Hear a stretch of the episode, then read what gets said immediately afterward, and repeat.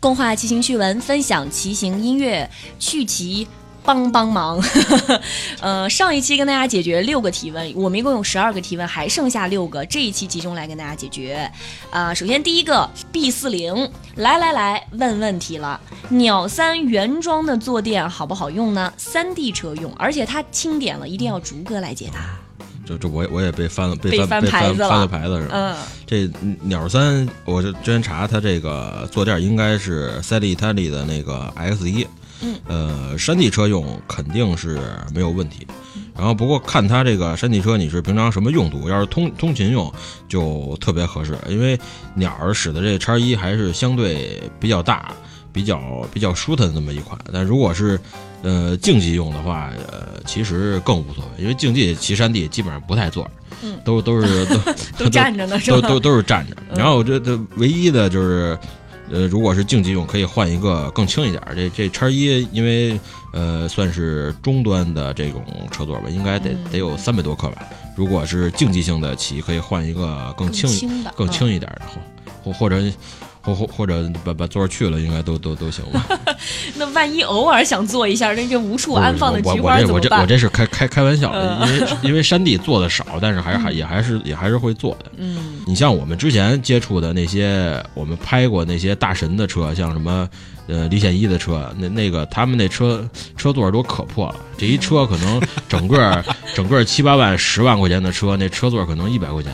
啊上回拍李李显一的，它上面使一个蜘蛛，嗯，蜘蛛蜘蛛不是不是容易坏吗？坏完了它使扎带，就就那么一扎。勒着，好随意的对，感因为觉。确实不太不太那个山地车不太啊看这个车座是是怎么回事儿吧？嗯，所以鸟三的原装坐垫这个是没有问题的对，没没问题。嗯，反正也坐不坐无所谓啦。嗯 好，第二个提问，徐良超，他说：“你好，打扰了，这么客气啊？用的五八零零变速套件，今天早上七点钟，气温应该是在零度。”我觉得我的这个气氛莫名的变得 很神秘。右手变之能在飞轮，念错了，右手什么？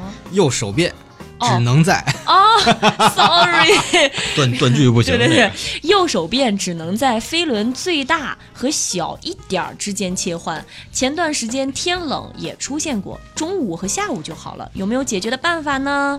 这这个他已经这，我觉得问题已经说的很明确，很明确了啊，嗯就是早上起来不行，到中午就好了。问题问问问题肯定是出现在温度上，啊，肯定肯定是冻的，就是但是这个现象正常吗？气温会对这个手变有这么大的影响吗？呃不正常也不不太正常。哦，因因为像一般就是常年搁在外边的车，一般好像也不太变速，嗯。或者是变速也确实不不会不会特别好使。你像一般我们车友的车，嗯。就是常变速，起码是能使上五八套件的车，一般不会搁在外边，搁搁搁阳台都不搁，因为。对对，一般屋里阳台肯定也比较，也不至于说到零度以下出现、出现这种这种问题，因为嗯。我分析它这有可能是两个两种可能，一个是这个线管的，它这个车的线管可能老化，嗯。哪块儿一老化，它就有平常下雨可能就会有这个存水，嗯，存水对里边有可能会有生锈的地方，然后它这个生生锈它会影响这个线的这个变速线的这个这个运作，嗯。然后这个进水进水的，因因为它这说的是气温在零度，如果是哪块儿有存着水。到白到早上起来冻一宿，它就冻了冰，你这个线不能动，这就是挺正常。然后等到中午把这个水把这个水晒化了，你就又又能变速了。反正是有问题。对，然后另外一个可能就是这个，就这个，呃，线线芯儿和这个线管不配套，嗯因为就是刹车线和变速线其实是不一样的，就是你使肉眼看可能看不出区别来，但是这个刹车线，呃，无论是内线还是外线，都是比变速线会粗好粗好些的。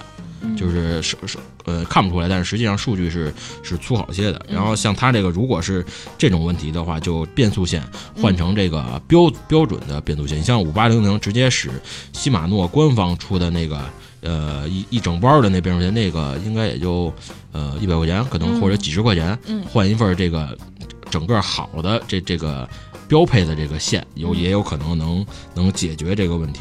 嗯，所以我总结一下，其实有解决方法有三个，一个把您的爱车搬到屋里去，这心太大了吧？我我我觉得这搁搬搬到屋里，可能问题直接直接就解决了。啊，这是最有可能就是直接被冻的，是这样。还有一个就是你也可以检修一下，是上锈了吗？或者说是你的那个线和轴之间它不太配套，是吧？换一个标是不是线和那个线线芯儿和嗯线线芯儿管儿和线管儿不有可有可能不配套。嗯如果你使一刹车线芯儿，一个变速线管它它里边本来就粗，嗯，然后就就就就变得变的时候，这个线就更不容易动。不太灵活哈。对然后我觉得还也有一个可能啊，就是为了让这个手感变好，它嗯往线管里注过油，然后这个油比较粘，可能是那个油质比较粘稠的这个这这种油，时间长了反倒就是天儿一凉油会更粘，嗯然后温度一上来油化了就好了，有可能啊，哦，反正主主要还是对对车对车太不在意，怎么能搁外边呢？搁搁沙发上全解决了。起码是五八套件儿是吧？嗯，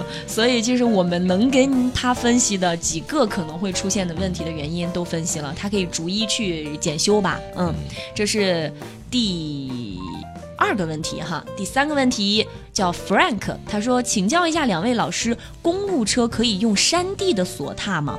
偶尔下车走走，呃，穿公路的锁鞋实在是很要命，对，这这个答案肯定是完全没问题的。可以是吧？”对你像我的公路车，就是就是之前一直都是使的这个两用的脚踏，就是一边儿一不是一边儿，嘴瓢了。一一一半儿是这个嗯山地的山地的锁踏，另外一半儿是平踏。嗯，这种你通勤的时候穿一个穿一个普通鞋就行，你平常出去也可以转到那个山地锁的那面，嗯。因为呃光光就锁鞋来说，呃走路走路上面。山地锁鞋肯定比公路锁鞋这个舒坦舒坦的多，它嗯起码鞋底儿是平的，而像这个公路锁鞋，你走路的时候就得跟鸭子似的，你你这个前脚掌是比后脚跟儿或者说来高的，因为公公格格似的，对公嗯公公路的锁鞋，它设计时候就没想让你非下路下车走，非非指着这个鞋嗯来走，基基本上就是你直接上车就就骑走了。嗯然后另外，山地锁和公路锁的它的这个主要用途也也也来看这个这这个提问的这个哥们儿他是嗯用途是什么？因为公路锁的是踩踏面积大，嗯，便于发力，而这个山地锁主要的目的是这个为了为了因为山地各种路况比较多，是为了让你好上好下，嗯。各种这种比较方便。嗯。然后也能够便于排泥。所所所以它它这个完全都没有，因为我之前去那个拍比赛，嗯。拍那个山地越野比赛，经我经常看见有使这个棒棒糖的，哦。因为棒因为棒棒糖相对呃相对比较轻，但是它在呃一些比较细节操作的时候，你比如如果速降的话，你就使棒棒糖不太靠谱。你要是叉 C 比赛使棒棒糖这种就就也可以达到，也可以也可以达到要求，嗯完全没问题。嗯好然后公路车用山地锁踏啊，有一个这个我自己没亲身体会过啊，嗯但是我在网上看有这个说法，就是如果这位大哥经常是大力抽车的这样的嗯，实实力强的选手啊，嗯要小心山地锁踏有可能会脱锁，哦这个脱锁的概率会比公路锁踏高高一些。嗯，所以这个是要提醒他注意的地方哈。如果想了解更多关于锁踏的知识，其实之前我们还专门做过一期关于脚踏的节目，他也可以再翻着回来听一听。里面其实对于刚刚就是逐个介绍到的这个什么两用的啊，各种类型的锁踏什么都有介绍到，对我对吧？们之前出去骑车，还有哥们儿跟那个骑行服后边搁搁一双那个宾馆的拖鞋，啊，中午吃饭的时候把拖把锁鞋一脱，嗯然后换上那个宾馆的那一次性拖鞋，等中午吃完饭遛完弯儿什么的，呃也溜溜达完了，再把这个锁鞋算回来，骑骑骑回来就成。哎，这也不失为一种好方法。完美的解决方案。对，因为那个一次性的拖鞋也不占地儿。对，也挺轻的，搁啊搁搁在后背，或者你要有后援车，你后援车上直接搁一双棉拖鞋，那不就更更更舒坦了？这属于附送给你的意外收获。好，第四个提问，它叫荣光，他说困惑我多年的问题：自行车快拆两个锥形的弹簧是干什么的呢？如果没有这两个弹簧，有什么影响呢？谢谢。嗯，这弹簧还是，呃，有人有人好好些人觉得那个没有必要。嗯，呃，这弹簧两个作用，快拆我是什么东西？就是加车轱辘哦中间轴那棍儿插进去一一掰，就轱辘就定住了那个。你你你没你没拆过，应该可能可能也没没有印象。你得回你一看你一看就知道了。这这东西两个作用，一个是它是提供一定的张力嗯，防止这个螺丝松动。就是如果没有那个，它你不等于就是螺扣跟那儿使使着劲吗？但是那螺扣你说不定什么时候它它时间长它就会有松动的可能。生硬哈。对，然后这个螺这个叫什么弹簧提供一个张力，就能防止这个螺丝松动。嗯然后另外它这个张力就是能让你来更方便的把这个拆开，就是起了一个垫圈的功能。嗯因为因为如果没有这个，经常之前有人出现那个呃把快拆也松开了，但是这个扣拧拧不动，拧不拧不动拧拧不下来。然后有这个弹簧，它就能帮忙来来给它弹开。然后之前还有还碰见过车友说把这个弹簧拆了之后不知道干嘛的，有的扔了，然后甚至给反着安了。啊，反着安就就就就更就更拆不下来，它它等于是张力方向方向是是反了，它等于是往里使劲，你这样拆开之后就就更拆不下来，嗯，所以这个东西还是很有必要的。你而而且你把它去了，根本也不可能减轻重量，这这俩加一块儿也没有一克应该，所以所以还是就是怎么怎么怎么着安着安着，让它在上面待着挺好。就也别太琢磨这个自行车，琢磨的有点较劲哈。因为这这东西它发展这么多年，什么东西在上面搁着，是是人家肯定不可能说没事儿弄一没用的东西跟上跟上搁着，啊这么多年发展过来，是不是？还困惑了他很多年啊，这个问题。不是就这么使着吧？嗯，好嘞，这是第四个提问，第五个叫贝加尔湖畔，他说：莎莎你好，变速器调了几下，中间呢有点卡壳，然后就不能正常的变速了，指拨都有点失灵了，指拨呃扳指拨的时候都感觉很硬，要不然呢就很松，这到底是什么原因呢？而且他还问了两个问题啊，还有一个说山地车换无鼻的安座好吗？嗯，这个，呃，咱们排除法啊，嗯就是您这个问题呢，就是说调了几下之后就出问题了，所以咱们就看您，调的有问题。对对对对对，就调之前和调之后对比一下，嗯，然后看看您到底调哪儿了。嗯我觉得问题基本上就在这儿了，不行再调回去。对对对对，再调回去。嗯然后呢，像他说这个吧，要不然很硬，要不然很松，嗯基本上就是那个线，就是这个线卡在哪儿了。嗯有可能发生的一个就是这个变速线跟指拨连接的地儿吧，它是一个金属小球，嗯一个豆儿在那个指拨那儿卡着，有可能是这个豆儿在指拨那儿的一个不应该卡的位置卡住了，嗯导致那个线回弹有问题，这个是有可能出现的。嗯您可以把那个指拨那个卡线那边好好看一看。嗯然后呢，再确保这个线管是不是顺畅。然后呢，就是线位螺丝动没动过，这个肯定自己应该有印象啊。线位螺丝，因为线位螺丝如果调的不好的话，就有可能是，嗯，其他部分怎么调都没用，这个变速就是不好使。反正就逐一排查哈。对，只能是逐一排查，嗯啊先回忆一下之前是什么毛病，嗯啊，对比一下。嗯嗯，基本上呢，这个怎么说呢？变速器这个问题吧，其实这个你说它精密，但其实也挺皮实的。嗯呃，如果不是真的暴力损坏，基本上还是能调回去，嗯。但是得需要一点耐心。嗯。对，实在不行就从头重新来，因为现在这种这 这个变速器，只要你安装时候的位置对好了，就是把这个它那线尾螺丝最最早设定是在没有链条的时候，它没有没有张力，就是你把它拉到拉到这头和拉到这头两边对齐了，嗯，然后再安上链条，一般就不会就不用再调它的限位螺丝了。之后调顶多是调到那个指拨上面的那个有一个微调的那么一个、一个螺丝吧，就是那个线进去之前有一个头儿，嗯嗯，一般调那个头儿就一般就搞定了，不用再去动那个线尾螺丝。对，就两头儿，一一头儿是线的松紧，还有一头儿是线尾螺丝。线尾螺丝吧，一开始肯定弄不明白，跟您说吧，很也不一定能理解得了。嗯用穷举法是吧？两头来回拧，拧拧就明白了，拧不坏，放心。好然后这个无鼻安座呢，我还特意看了一下，嗯就是什么叫无鼻安座？是没有前面那个尖的那个对我第一次看这无鼻安座，应该还是小时候小秦小幻电视购物那个年代啊啊，是上次有一次咱们说那个自行车座的时候说到八这个八八四二二八八八，暴露年龄了哈。那车座就俩片儿，嗯呃，屁股蛋儿左边一片，右边一片更先进的现在是一个横棍儿，哦，等于是车座上横着一根擀面杖，您就坐那棍儿上。现在用这种，多那那多尴尬呀！这个呢，设计者的意思就是说，这前列腺就没有压迫了，因为确实哦。根本就没有，不可能有压迫了。嗯，但是在山地车上千万不要用这个。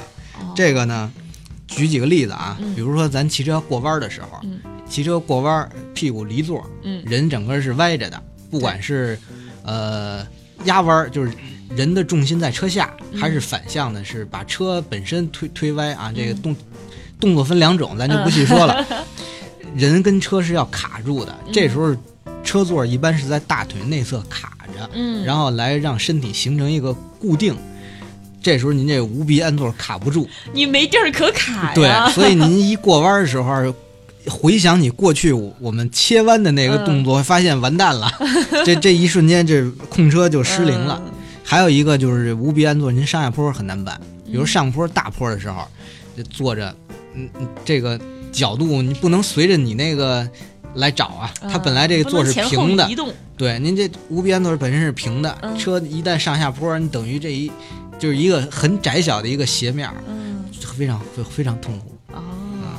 哦，所以就是千万不要换，是吗？而且这个东西吧，一旦它如果不是设计的特别好的话，嗯有可能就是屁股最底下嗯和那个大腿根儿嗯那个连接那位置，就是我们夏天女孩穿超短热裤那个。